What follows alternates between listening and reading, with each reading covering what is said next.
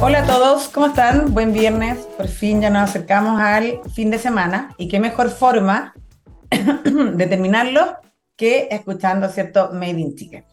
Y hoy eh, quisimos invitar eh, al CEO de NTT Data, quien es Adolfo Cuenca, que estoy muy feliz de tenerlo acá. Él es ingeniero eléctrico, es socio también de NTT Data y actualmente, digamos, es el CEO en Chile.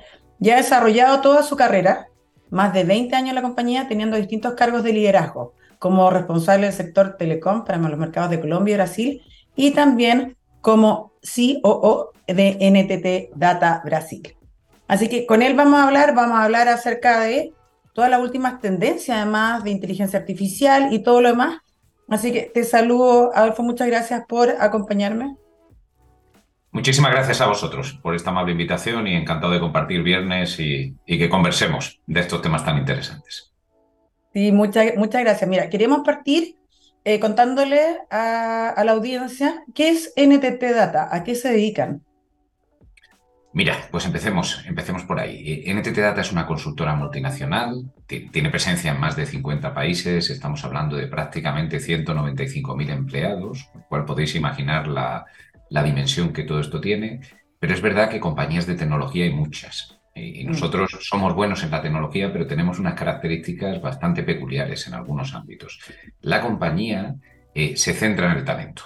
Es el principal activo que tenemos y, nos marca una cultura bastante, bastante peculiar. Una cultura en la que nos comprometemos, pues tanto con la carrera de las personas que trabajan en la compañía como con los retos que tiene la sociedad o los clientes para los que trabajamos, donde nos llama mucho la curiosidad. Somos una compañía de tecnología, con lo cual tenemos que estar siempre atentos a todo lo que está pasando en, cualquier parte y nos marca mucho también la colaboración. Colaboramos mucho con el ecosistema, colaboramos mucho entre nosotros mismos y los clientes nos valoran muy positivamente esa colaboración en todas las iniciativas que abordamos, que abordamos con ellos. Trabajamos con mucha innovación, o sea, no, no, tenemos otra porque, como te puedes imaginar, pues trabajando en tecnología esto cambia muy, muy rápido y hay que estar siempre cambiando el modo en el que hacemos las cosas. Y nos gusta acompañar a los clientes en todos los ámbitos, desde la consultoría estratégica, donde marcamos un poquito qué es lo que hay que hacer y por qué, hasta cómo se abordan esos cambios, aprovechando la tecnología, las capacidades que en cada momento nos abordan y usando siempre pues, lo mejor de la tecnología con propósito y con sentido para hacer evolucionar pues, tanto la sociedad como los negocios de nuestros, de nuestros clientes. En Chile, la verdad es que tenemos una larga historia. la compañía nació en el 96 y ya en el año 98 eh, dimos nuestros primeros pasos en Chile. O sea, estamos a punto a punto de celebrar nuestro, nuestro vigésimo quinto aniversario eh, próximamente. Somos más de 1.700 profesionales en el caso de Chile, una compañía muy diversa, desde el género, que, aunque queremos seguir mejorando, ya tenemos un ratio muy, muy significativo, y también desde la componente de nacionalidades. Integramos un montón de nacionalidades diferentes, todo el mundo con el mismo propósito, y bueno, eh, tenemos unos valores que para nosotros, como comentaba antes, son importantes y que seguramente son la parte fundamental de lo que nos ha traído hasta, hasta el momento en el que estamos como compañía. Oye, impresionante. Además, son solamente 1.700 personas en Chile. En Chile, 1.700 personas que además eh, en su mayor parte trabajan para, para, clientes chilenos, pero desde Chile, ya os contaré a lo largo de la entrevista que hacemos cosas espectaculares casi para cualquier rincón del mundo también, porque hay mucho talento y, mucho conocimiento en Chile que obviamente la compañía aprovecha aquí, pero aprovecha también a nivel, a nivel global. Eh, una de las cosas que los caracteriza sin duda es que ustedes tienen un fuerte componente de I+D, de investigación y desarrollo y a nivel, digamos, eh, mundial, invierten una cantidad no menor, eh, alrededor de 3.600 millones de dólares, en esto, anual, ya que es un monto muy, muy significativo. Y en ese sentido, quiero saber por qué, cuál es el, qué, por qué invierten tanto en ese ámbito. Mira, eh, nosotros eh, desde el principio eh, somos una compañía con mucha alma, ¿no? Que a veces se nos olvida que, eso tiene que estar asociado a, lo que es el uso de la, tecnología. Entonces te diría que el principal driver de todo lo que tiene que ver con esa cantidad tan significativa, esos 3.600 millones de dólares, tiene que ver casi con una responsabilidad, ¿no? De, de poner la tecnología de vanguardia a aportar a las sociedades, a aportar a los negocios, a aportar a todo el ecosistema para mejorar pues, pues el mundo en el que vivimos y hacer las cosas pues, de un modo más sostenible, de un modo más eficiente. de un modo que nos termine creando más, más valor. Eh, esa responsabilidad, al final, eh, sabes que hay muchos rankings de empresas de tecnología, se, se, haga el ranking como se haga, somos uno de los 10 principales grupos a nivel, a nivel mundial. Y para nosotros, además, también es algo eh, casi necesario. Yo te decía antes que somos una compañía centrada en el talento. La gente que tenemos en Chile y en casi cualquier lugar del planeta es gente muy brillante y a la que no le gusta aburrirse. ¿no? Es, es gente que siempre quiere estar trabajando en lo último y tenemos un objetivo de, de no dejarlos que se aburran en ese sentido, o sea, estar siempre poniendo encima de la mesa los retos tecnológicos que lleguen en cualquier, en cualquier momento. La verdad es que esto ha evolucionado mucho. ¿eh? Pese a ser una compañía que invierte 3.600 millones de dólares, no queremos abordar la innovación solos, nos apoyamos mucho en todo el ecosistema, nos apoyamos mucho en, en las startups que particularmente en Chile, está pasando casi en cualquier lugar, ¿no? Pero yo en Chile, eh, permíteme hablar en primera persona en este sentido, llevo pues un año y medio aquí, ya me considero chileno desde cualquier punto de vista, aunque mi root ponga otra cosa, eh, de, de, corazón soy absoluta y profundamente chileno, estoy encantado con este país. Y una de las cosas que más me gustan es el excelente talento y el excelente tejido empresarial que he descubierto cuando he llegado aquí. La verdad es que yo no era consciente de esto antes de, antes de pisar eh, tierra, tierra chilena pero estoy encantado con todo lo que hemos descubierto. Y nos apoyamos mucho ahí porque hasta siendo grandes y teniendo esa capacidad de inversión, creo que sería una estupidez enorme no aprovechar todo lo bueno que hay en el ecosistema, intentar contribuir también con nuestro humilde grano de arena a que ese ecosistema cada día sea más potente desde cualquier punto de vista.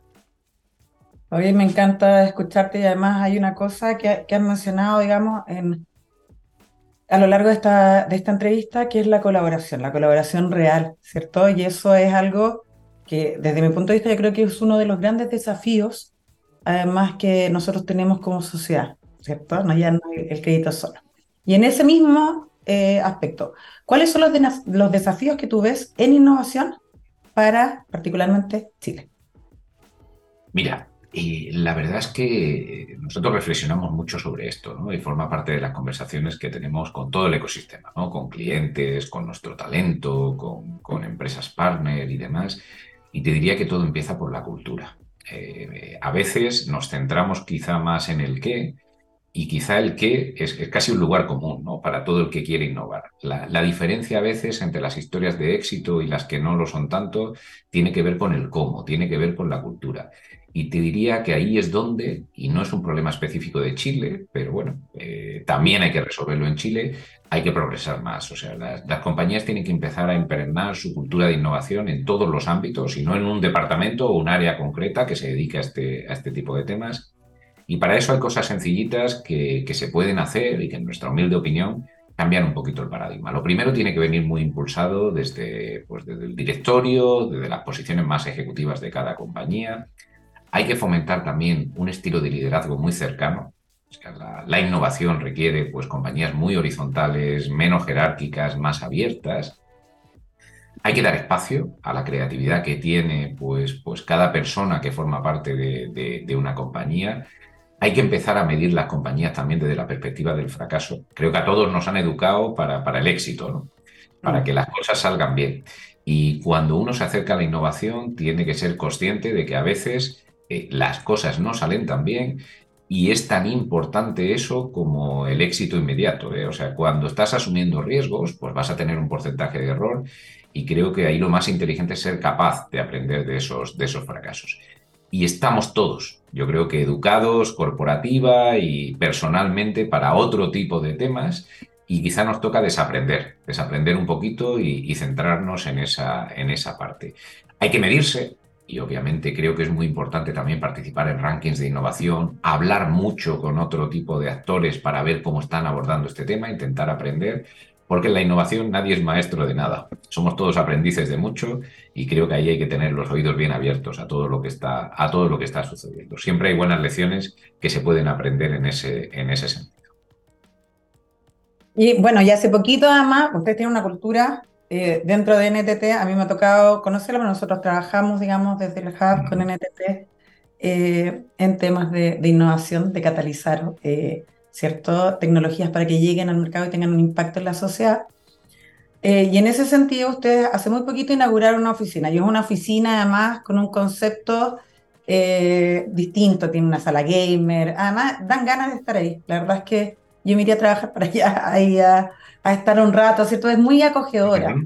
Eh, y en ese sentido, eh, ¿por qué? ¿Cómo, cómo, cómo, ¿Cómo esto influye en la cultura? ¿Cómo, por, qué, ¿Por qué tienen este concepto, digamos, que es un concepto no tan usual? Mira, la verdad es que es una historia muy bonita, ¿no? La, historia de la oficina. O sea, eh, lo primero contaros que nosotros trabajamos en formato híbrido, no hay ningún tipo de regla, eh, más allá de la responsabilidad que cada equipo quiera plantear, que cada colectivo quiera tener en cuanto a cuándo va y cómo va a la oficina. O sea, no hay ninguna regla de 2-3, ni 3-2, ni 4-1, ni nada parecido, sino que confiamos mucho en, en lo que nuestro talento quiere hacer en cada momento. Además, lo primero que hicimos cuando empezamos a trabajar en la nueva oficina fue reconfirmar ese tema. O sea, para que no hubiera ningún tipo de duda, o sea, el, tener una nueva oficina no estaba orientado a crear ningún tipo de regla estricta que nos lleve a no ser lo que queremos, lo que queremos ser. A partir de ahí, eh, pues hicimos las cosas de una manera un poquito diferente, ¿no? O sea, pedimos a, todo el colectivo de NTT Data en Chile que nos planteara un poco una especie de carta al viejito pascuero, en el sentido de qué querían encontrar en ese espacio, ¿no? ¿Qué, qué, ¿Qué y para qué? Y lo que nos encontramos es que la verdad es que eh, más allá de momentos concretos en los proyectos o en la ideación o en la co-creación con clientes donde pues, un espacio físico ayuda con determinadas características, eh, nuestra gente lo que quería era un espacio donde poder compartir, donde poder celebrar, donde poder eh, pues hasta relajarse o abordar temas vamos a decir, más de índole cultural, con lo cual hemos orientado mucho la oficina en ese sentido. Ha sido co-creada por, todo nuestro, por todo nuestro talento, escuchando también al ecosistema en ese, en ese sentido, y tiene un poquito todo eso, ¿no? Por eso la sala gamer, por eso nuestras terrazas, para poder disfrutar un poco del aire libre y, disfrutar también de, del buen tiempo que nos acompaña en Santiago. En los últimos días tenemos un poquito de lluvia, pero todos sabemos que esto no es normal y además es una lluvia que era muy, muy necesaria. Está muy pensada para compartir, para poder incluso estar allí pues, con tu mascota o poder estar con tu hijo pequeño o tu hija pequeña si, si es algo que tienes que resolver en un momento, con lo cual está muy pensada de un modo en el que esperamos que sea casi la oficina que nos ayude a diseñar el modo en el que vamos a trabajar en el futuro. Es un espacio muy flexible, porque sabemos que innovar requiere aprender en cada momento, ¿no? Y, seguramente iremos viendo por el camino, pues todos estos espacios fantásticos que tenemos ahora mismo, pues cómo van siendo utilizados, qué tiene más valor finalmente para todo, para todo el colectivo y demás. Y estamos muy, muy orgullosos. Además, somos una compañía de 1.800 empleados con casi 100 ejecutivos y los ejecutivos dimos un paso de humildad al lado y, nos quedamos casi como observadores, ¿no? En cierta medida de lo que estaba sucediendo. Ha sido trabajada, vamos a decirla, por, el staff, liderada a ese, a ese nivel, y creo que eso nos garantiza también que tenemos algo, algo diferente. Diría que, que, esa horizontalidad, esa no jerarquía que marcaba antes, es algo que se respira mucho en la oficina porque ha sido diseñada eh, de, ese, de ese modo. Y la verdad es que eh, pues llevamos pocas semanas en nuestra nueva casa pero ya estamos viendo el resultado, ¿eh? o sea, se, está innovando más, se está viendo más creatividad. Somos personas y a veces las personas pues tienen cosas en las que hay temas que se desajustan y todo lo que se desajusta se está resolviendo mucho más rápido y de una manera mucho más constructiva en todos los ámbitos, con lo cual de momento, pues check a lo que esperábamos con la nueva oficina, pero tenemos que seguir aprendiendo. Y aprovecho para invitaros a todos, es un espacio abierto, no solo para nuestros empleados, nos gusta decir que es la casa de todo el mundo y estáis todos cordialmente invitados a visitarnos cuando queráis, para lo que queráis, en ese, en ese sentido. Oye, súper bien. Eh, felicitaciones por el espacio. Realmente es un espacio que a, uno le gusta estar ahí. Eh, yo bueno, hay, un, hay una iniciativa que ustedes tienen a nivel mundial que es súper interesante. Eh, que hace poco además, no sé si, si es que hace poco la lanzaron, pero hace poco por lo menos a mí me tocó ver eh, de qué se trataba. Y me gustaría que nos contaras acerca de NTT Research.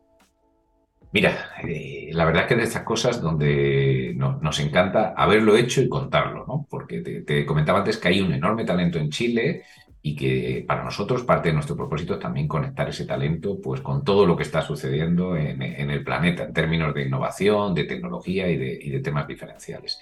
Entity Research es el vehículo que tiene el grupo NTT, es una nueva startup de Silicon Valley eh, para desarrollar tecnologías de vanguardia. Está centrado en tres temas todo lo que tiene que ver con física y laboratorio de informática, lo que tiene que ver con seguridad de información y una especie de área de laboratorio médico e informática de la, de la salud, donde te puedes imaginar que hay una cantidad de recursos que se hacen cosas muy, muy diferenciales. Bueno, en ese sentido, pues hemos llegado a un acuerdo con ellos, eh, es un activo de la compañía y por primera vez una oficina trabaja, y en este caso es la oficina de Chile, trabaja mano a mano con ellos para que en Chile podamos disfrutar de cualquier tipo de innovación, os diría que casi en, en primicia.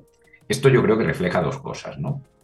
En Chile estamos muy al sur y uno pensaría que podemos estar lejos de todo, pero que a veces las fronteras son las que queramos nosotros establecer y nos podemos conectar tranquilamente con cualquier ámbito. Y creo que eso es un mensaje muy positivo para, para todo el ecosistema. Pero refleja también lo que te comentaba antes, o sea, un país que está en la vanguardia en la aplicación de la tecnología, donde hay un enorme talento y un tejido empresarial que favorece mucho la utilización de esta, de esta innovación. Con lo cual estamos muy, muy orgullosos de estar trabajando con nuestros colegas japoneses de, Silicon Valley, pues casi mano a mano desde, desde el sur, desde este sur tan bonito en el que nos toca, en el que nos toca vivir. Oye, bueno, y pasando también a otro tema súper interesante ahí para, para todos los científicos, investigadores, ¿cierto? emprendedores que nos están nos están escuchando. Pero hay, hay otro tema además que NTT en Chile, ¿cierto? Está focalizado en temas de inteligencia artificial, ¿ya? Y cómo ustedes han vivido el auge, porque esto del chat GPT sin duda fue un auge, entonces, ¿cómo, cómo, lo, cómo lo están viviendo? Mira, yo eh, me gusta explicar esto de la inteligencia artificial porque creo que se ha vuelto un actor cotidiano para todos, ¿no? Eh, y además eh, da igual la conversación. Da igual que sea una conversación pues en un ámbito de, de, cliente para hablar de innovación, da igual que sea cuando uno está charlando con los amigos un domingo alrededor de un asado, en general la inteligencia artificial nos está acompañando ya casi en cualquier ámbito. Creo que es una revolución que viene para quedarse, que seguramente está al mismo nivel de lo que significó la aparición de Internet y este, estos hitos que nos han marcado mucho en cierto sentido, y es algo que tiene un potencial absolutamente enorme. Eh, el mundo a veces se preocupa mucho por medirse en el desarrollo, eh, en todo lo que ha marcado el mundo en las épocas anteriores, ¿no? Y nos catalogamos como países más o menos desarrollados, avanzados en desarrollo. Creo que la inteligencia artificial tiene una cosa muy buena. Desde el momento que pone a todo el mundo en la misma posición de partida, va a ser un elemento que también va a permitir claramente corregir esas desigualdades, ¿no? Y que puede marcar bastante la economía del, futuro.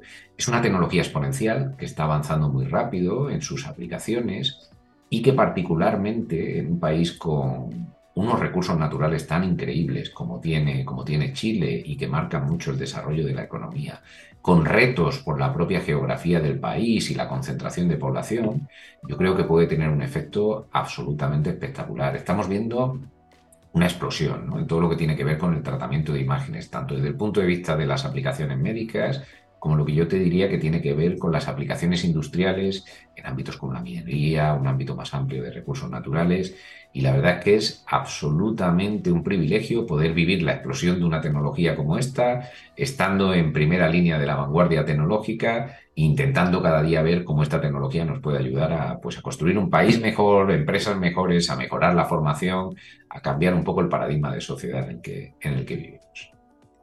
Oye, impresionante esto de la inteligencia artificial. Ahora, bueno, ahora en Chile tiene una política que es desde el 2020 y ahora, digamos, eh, están viendo, revisando una nueva política para ver todos los temas, además, que se necesitan eh, regular. Así que, bueno, muy, muy interesante. Eh, bueno, Adolfo, además, usted hace poco lanzaron un libro que es Los desafíos del talento digital en Chile. Y ahí, bueno, se dieron varias brechas y, y, hubo un conversatorio también muy, muy interesante. Eh, y cuéntanos un poco qué es lo que descubrieron en esta publicación. Mira, la, verdad es que el libro es un poco el segundo episodio, ¿no? Eh, el segundo episodio de, algo que abordamos por, primera vez hace un par de años. En ese momento nos preguntamos cuál era el estado de la transformación digital en, Chile, ¿no? Y en esa línea de colaboración que yo marcaba antes y que refleja mucho nuestra cultura, pues en lugar de hacerlo solos, lo que hicimos fue pues, ponernos en contacto con, con 50 actores eh, de la academia, de las instituciones públicas, de las principales empresas del país para ver eh, cómo estaban viviendo la transformación digital. Y en aquel momento surgió una, una, directriz, yo te diría que más o menos común, y es que esto era mucho algo que requería un cambio cultural y que tenía mucho foco en el, en el talento. Entonces nos quedamos con los deberes y ahora llegaba el momento de responder a ese reto, ¿no? Y el principal objetivo de este estudio tenía que ver nuevamente con la misma filosofía, con, con esos pues más de 50 actores de primera línea de, nuestra sociedad y de las empresas que lideran este, este país, tratar de hacer una visión de cómo se está abordando todo lo que tiene que ver con el talento digital. Y mira, surgen reflexiones muy interesantes, ¿no? La primera, pues sí, hay una brecha en lo que tiene que ver con el talento digital, en su disponibilidad, pero quizá hay conclusiones muy positivas de cómo se puede abordar eso. Primera conclusión que a mí me gusta compartir tiene que ver con que esto ha dejado de ser una preocupación exclusivamente de las áreas de tecnología y que es algo que impregna en tu en a todas las organizaciones. Con lo cual, pues las áreas jurídicas tienen que saber eh, del mundo digital, las áreas de creación de contenido y marketing tienen que saber del mundo digital, todas las áreas de una compañía tienen que digitalizarse en cierto sentido. Eso nos lleva a un paradigma pues un poquito diferente, ¿no? Generalmente hemos visto estas cosas como algo más ligado a los perfiles de tecnología, las áreas más relacionadas con, con, este tipo de cuestiones en las organizaciones y te diría que ya empieza a impulsarse desde cualquier punto de vista en todas las compañías. Eso requiere un tipo de talento también más renacentista, ¿no? Tenemos que, aunque pareciera que la tecnología es el driver y lo va a ser sin duda, creo que lo diferencial va a estar en cómo conectamos quizá ese más, ese humanismo desde todos los puntos de vista con el uso de la tecnología y nos lleva seguramente a hacer reflexiones en que el modo en el que nos educamos, en el modo en el que adquirimos conocimiento y me da igual en las etapas tempranas que cuando estamos haciendo pues, una adaptación de un colectivo que, que, ya esté en otro momento más de madurez profesional, seguramente tiene que cambiar, tiene que potenciar más unas cosas y relajar más otras, porque sin duda vamos a contar con herramientas que son absolutamente diferenciales y que nos van a impulsar mucho en ese sentido. Nosotros eh, hemos lanzado estudios en colaboración con el MIT, más allá de este libro, que reflejan claramente cómo las compañías, en líneas generales, están abordando este tema, le están dedicando mucha CPU, le están dedicando mucho tiempo, muchos recursos y están obteniendo resultados muy significativos. ¿eh? Con lo cual, yo creo que la inteligencia artificial va a ser algo que conectado con ese talento digital va a marcar mucho el cómo somos. ¿eh? Y yo no creo para nada en el apocalipsis, sí creo que a todo esto hay que dotarlo eh, de una cierta regulación que no impida el desarrollo, pero que sí garantice pues, la confidencialidad de los datos, el que tengamos una información veraz, el que sepamos cuando algo tiene una fuente sólida o es una hipótesis, sea de una inteligencia artificial o natural, Creo que todo ese tipo de temas no son nuevos con la inteligencia artificial, o sea, los sesgos ya existían previamente y los tenemos todos, creo que somos conscientes en ese sentido. El que alguien nos pueda contar una información que no sea verdad, me temo que viene acompañando a la humanidad desde el principio de, cualquier tipo de concepto, aunque fuera analógico, pero ahora seguramente cobran un poquito más de, más de importancia. Y en general, eh, veo un interés pues, pues bastante sano y genuino por parte de todos los actores del ecosistema, que en el libro se ha reflejado nuevamente de cómo utilizar para la parte positiva todo lo que tiene que ver con esta tecnología. Siempre están las dos caras de la moneda y creo que está en nuestra mano y estamos en un momento fantástico contribuir cada uno a lo que tiene que venir en ese, en ese sentido. el libro está, eh, además se puede descargar desde la página de NTT, así que ahí invitamos a los auditores a que lo descarguen. Lamentablemente, nos vamos a tener que ir muy pronto, entonces, pero no me puedo ir sin hacerte la siguiente pregunta. Nosotros, eh, hace una semana, ustedes fueron reconocidos como la empresa innovadora, ¿ya? Eh, en una ceremonia que se realizó en la red de gestores tecnológicos que cumplían los 10 años.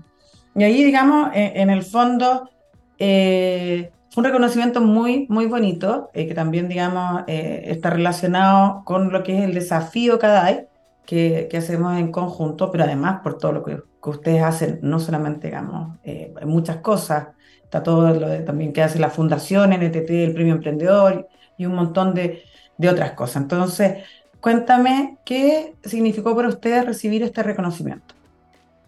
Mira, un, orgullo enorme, ¿no? Es, verdad que ha citado cosas, está la fundación, está el desafío CADAI, que a mí me encanta. O sea, lo que estamos haciendo ahí de conectar un poco, pues, pues el tejido, vamos a llamar más académico en Chile, para que se conecte más con la realidad que está sucediendo en el mundo empresarial y podamos incorporar la tecnología y, y resolver retos de los que realmente están teniendo que abordar. Nosotros nos levantamos cada mañana con el firme objetivo de aportar a las sociedades de la tecnología.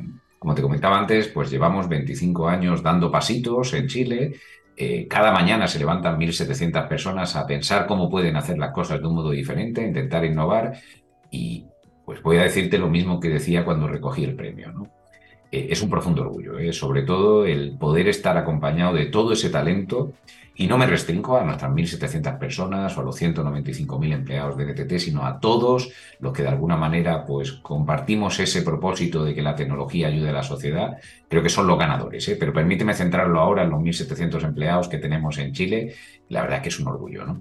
Tener ese reconocimiento Creo que es para ellos, son ellos los verdaderos merecedores del premio, sin duda, porque tenemos un equipo fantástico con una cultura diferencial que cada día lleva la tecnología pues un poquito más allá para resolver los retos de la sociedad. Y la verdad es que recibir ese reconocimiento pues, pues nos hace darnos cuenta que estamos en el camino, en el camino de Guau. Con lo cual te diría que es una mezcla de orgullo por lo conseguido e ilusión por lo que seguramente vamos a seguir consiguiendo en el futuro entre todos para seguir aportando a la sociedad en la que, en la que vivimos. Oye, súper, súper bien. Muchas gracias, Adolfo, por eh, esta entrevista. La verdad es que se nos pasó volando el tiempo, a mí se me pasó volando, volando. Es muy interesante todo lo que están eh, haciendo. Así que, bueno, los felicito y vamos a seguir ahí conectados. Y aprovecho de despedir a todos, eh, aprovecho de despedirme de todos y aprovecho, digamos, de agradecerte que hayas estado conmigo. Gracias a vosotros, gracias a vosotros y a toda nuestra audiencia. Un placer compartir estas reflexiones. Súper, buen fin de semana entonces y nos vemos el próximo viernes en otro capítulo de Made in Chile. Buen fin de semana para todos.